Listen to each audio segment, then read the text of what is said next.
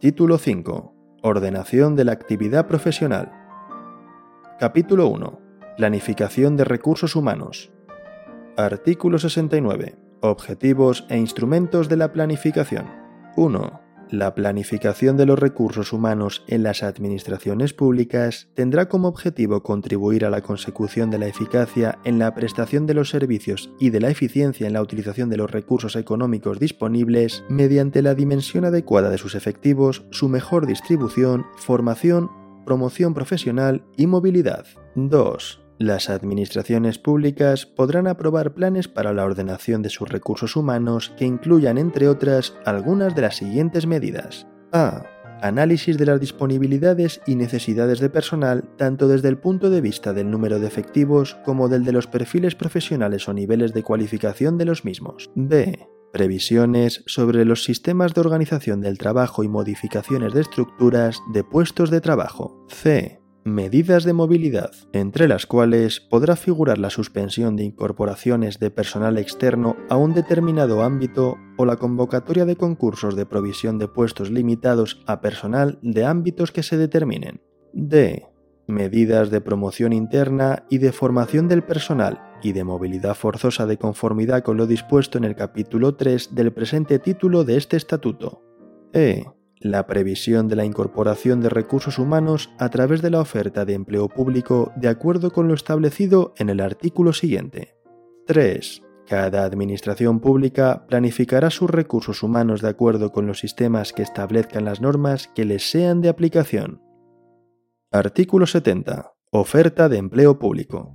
1. Las necesidades de recursos humanos con asignación presupuestaria que deban proveerse mediante la incorporación de personal de nuevo ingreso serán objeto de la oferta de empleo público o a través de otro instrumento similar de gestión de la provisión de las necesidades de personal, lo que comportará la obligación de convocar los correspondientes procesos selectivos para las plazas comprometidas y hasta un 10% adicional, fijando el plazo máximo para la convocatoria de los mismos. En todo caso, la ejecución de la oferta de empleo público o instrumento similar deberá desarrollarse dentro del plazo improrrogable de tres años.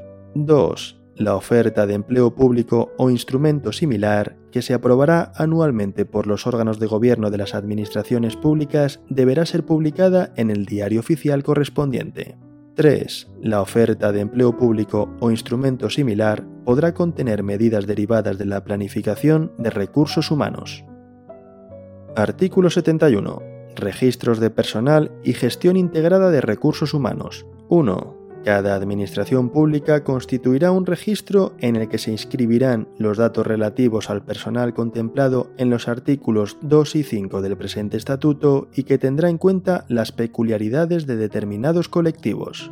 2. Los requisitos podrán disponer también de la información agregada sobre los restantes recursos humanos de su respectivo sector público. 3. Mediante convenio de conferencia sectorial se establecerán los contenidos mínimos comunes de los registros de personal y los criterios que permitan el intercambio homogéneo de la información entre administraciones, con respecto a lo establecido en la legislación de protección de datos de carácter personal. 4. Las administraciones públicas impulsarán la gestión integrada de recursos humanos. 5. Cuando las entidades locales no cuenten con la suficiente capacidad financiera o técnica, la Administración General del Estado y las comunidades autónomas cooperarán con aquellas a los efectos contemplados en este artículo. Capítulo 2. Estructuración del empleo público. Artículo 72. Estructuración de los recursos humanos. En el marco de sus competencias de autoorganización, las administraciones públicas estructuran sus recursos humanos de acuerdo con las normas que regulan la selección, la promoción profesional, la movilidad y la distribución de funciones, y conforme a lo previsto en este capítulo. Artículo 73. Desempeño y agrupación de puestos de trabajo. 1. Los empleados públicos tienen derecho al desempeño de un puesto de trabajo de acuerdo con el sistema de estructuración del empleo público que establezcan las leyes de desarrollo del presente estatuto. 2. Las administraciones públicas podrán asignar a su personal funciones, tareas o responsabilidades distintas a las correspondientes al puesto de trabajo que desempeñen siempre que resulten adecuadas a su clasificación, grado o categoría cuando las necesidades del servicio lo justifiquen sin merma en la retribuciones. 3. Los puestos de trabajo podrán agruparse en función de sus características para ordenar la selección, la formación y la movilidad. Artículo 74. Ordenación de los puestos de trabajo. Las administraciones públicas estructurarán su organización a través de relaciones de puestos de trabajo u otros instrumentos organizativos similares que comprenderán al menos la denominación de los puestos, los grupos de clasificación profesional, los cuerpos o escalas, en su caso a que estén adscritos los sistemas de provisión y las retribuciones complementarias. Dichos instrumentos serán públicos. Artículo 75. Cuerpos y escalas. 1.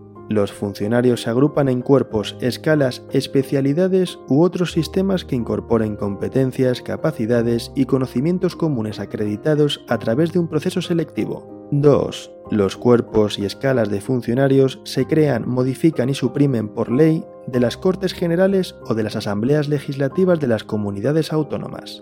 3. Cuando en esta ley se hace referencia a cuerpos y escalas, se entenderá comprendida igualmente cualquier otra agrupación de funcionarios. Artículo 76. Grupos de clasificación profesional del personal funcionario de carrera.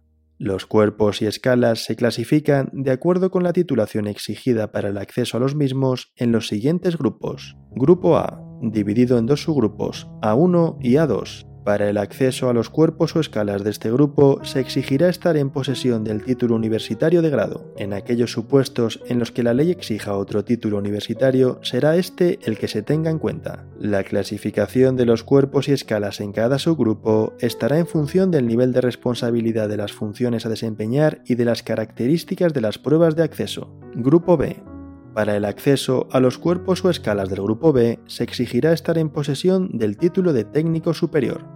Grupo C. Dividido en dos subgrupos, C1 y C2, según la titulación exigida para el ingreso. C1, título de bachiller o técnico. C2, título de graduado en educación secundaria obligatoria. Artículo 77. Clasificación del personal laboral. El personal laboral se clasificará de conformidad con la legislación laboral. Capítulo 3. Provisión de puestos de trabajo y movilidad. Artículo 78. Principios y procedimientos de provisión de puestos de trabajo del personal funcionario de carrera. 1. Las administraciones públicas proveerán los puestos de trabajo mediante procedimientos básicos basados en los principios de igualdad, mérito, capacidad y publicidad. 2. La provisión de puestos de trabajo en cada administración pública se llevará a cabo por los procedimientos de concurso y de libre designación con convocatoria pública. 3. Las leyes de función pública que se dicten en desarrollo del presente estatuto podrán establecer otros procedimientos de provisión en los supuestos de movilidad a que se refiere el artículo 81.2, permutas entre puestos de trabajo, movilidad por motivos de salud o rehabilitación del funcionario, reingreso al servicio activo, cese o remoción en los puestos de trabajo y supresión de los mismos. Artículo 79 Concurso de provisión de los puestos de trabajo del personal funcionario de carrera. 1.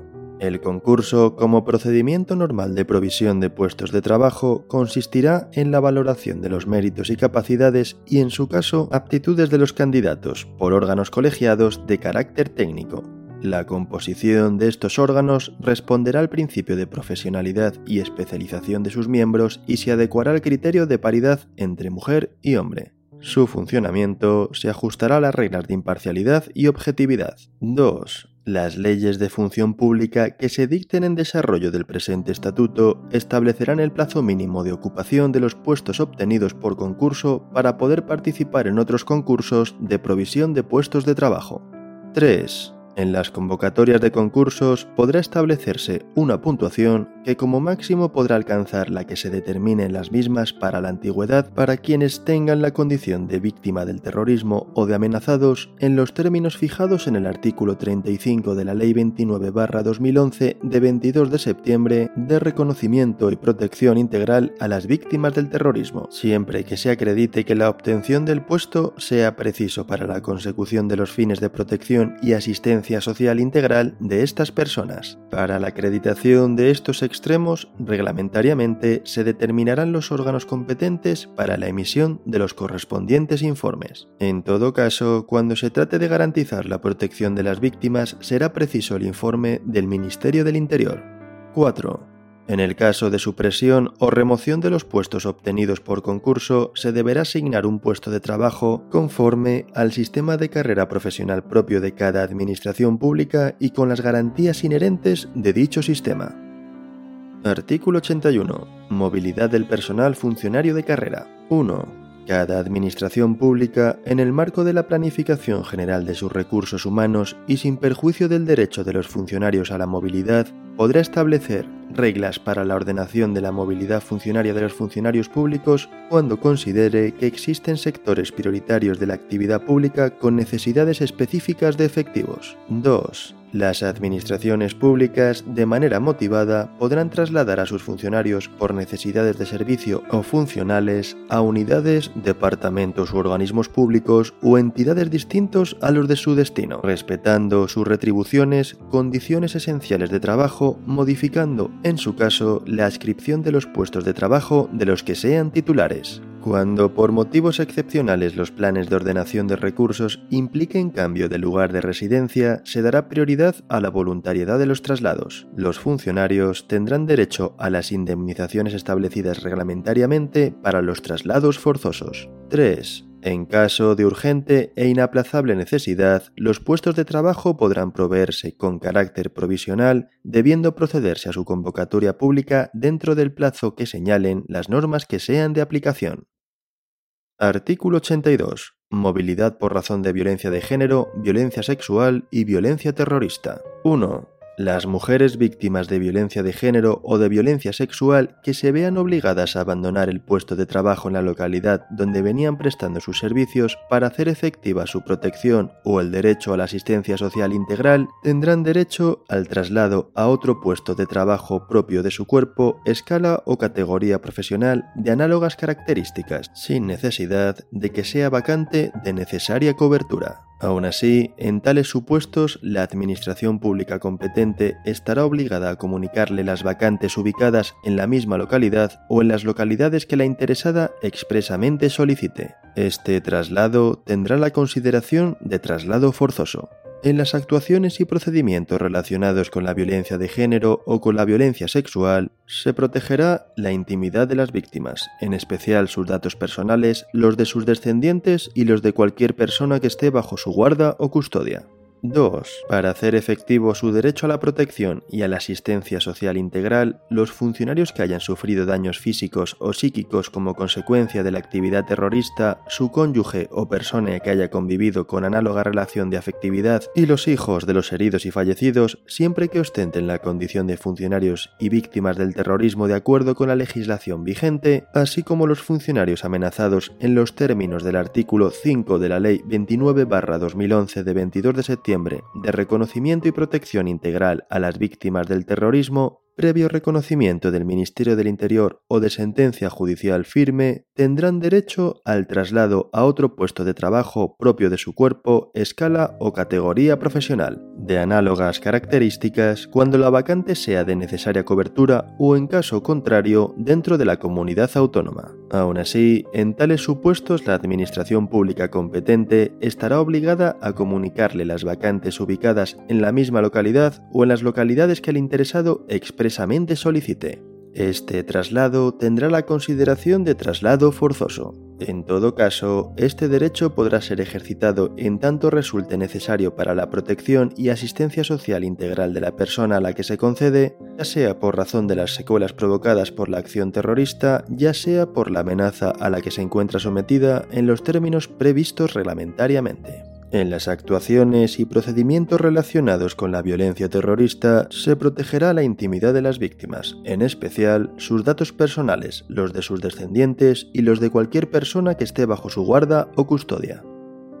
Artículo 83. Provisión de puestos y movilidad del personal laboral. La provisión de puestos y movilidad del personal laboral se realizará de conformidad con lo que establezcan los convenios colectivos que sean de aplicación y en su defecto por el sistema de provisión de puestos y movilidad del personal funcionario de carrera. Artículo 84. La movilidad voluntaria entre administraciones públicas. 1 con el fin de lograr un mejor aprovechamiento de los recursos humanos que garantice la eficacia del servicio que se preste a los ciudadanos, la Administración General del Estado y las comunidades autónomas y las entidades locales establecerán medidas de movilidad interadministrativa, preferentemente mediante convenio de conferencia sectorial u otros instrumentos de colaboración. 2. La Conferencia Sectorial de Administración Pública podrá aprobar los criterios generales a tener en cuenta para llevar a cabo las homologaciones necesarias para hacer posible la movilidad.